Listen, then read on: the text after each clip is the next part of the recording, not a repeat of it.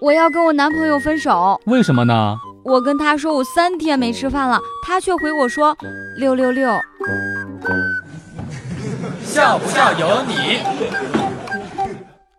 陪着姐姐过去应聘，姐姐就问老板说：“你们这儿还需要员工吗？”老板打量了一下姐姐，很为难的回答：“我倒是很想录用你，可是眼下是淡季，没活干呀。”我姐姐却特别开心的说：“有活没活呀，我倒是不在意，只要有工资就可以了。”元旦之前呢，去 4S 店做车的保养，看到一个哥们儿买车，各种手续都办好了。业务员说送保养和车模，问他想要什么样的车模，那家伙却说至少要一米六的。那个业务员眼睛都被逗绿了。笑不笑由你。看到路边有一个姑娘很漂亮，我过去冒充她的老公，对她说：“媳妇儿，别生气了，跟我回家吧。”说完，拉着她就走。惊慌之下，她开始毁坏身边别人的财物。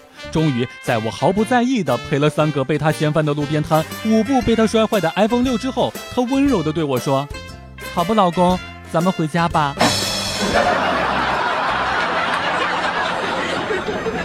一个男子在电梯当中遇到了一名美女，他开始找话题：“美女，咱俩打个赌好不好？”美女回答说：“什么？”这名男子继续说道。三十秒之内啊，我可以亲到你的脸，但不碰到你。美女一脸惊奇，就说好。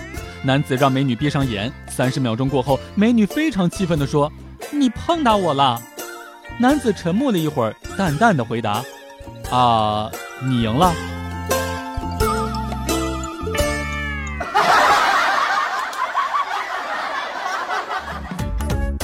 每天两分钟，笑不笑由你。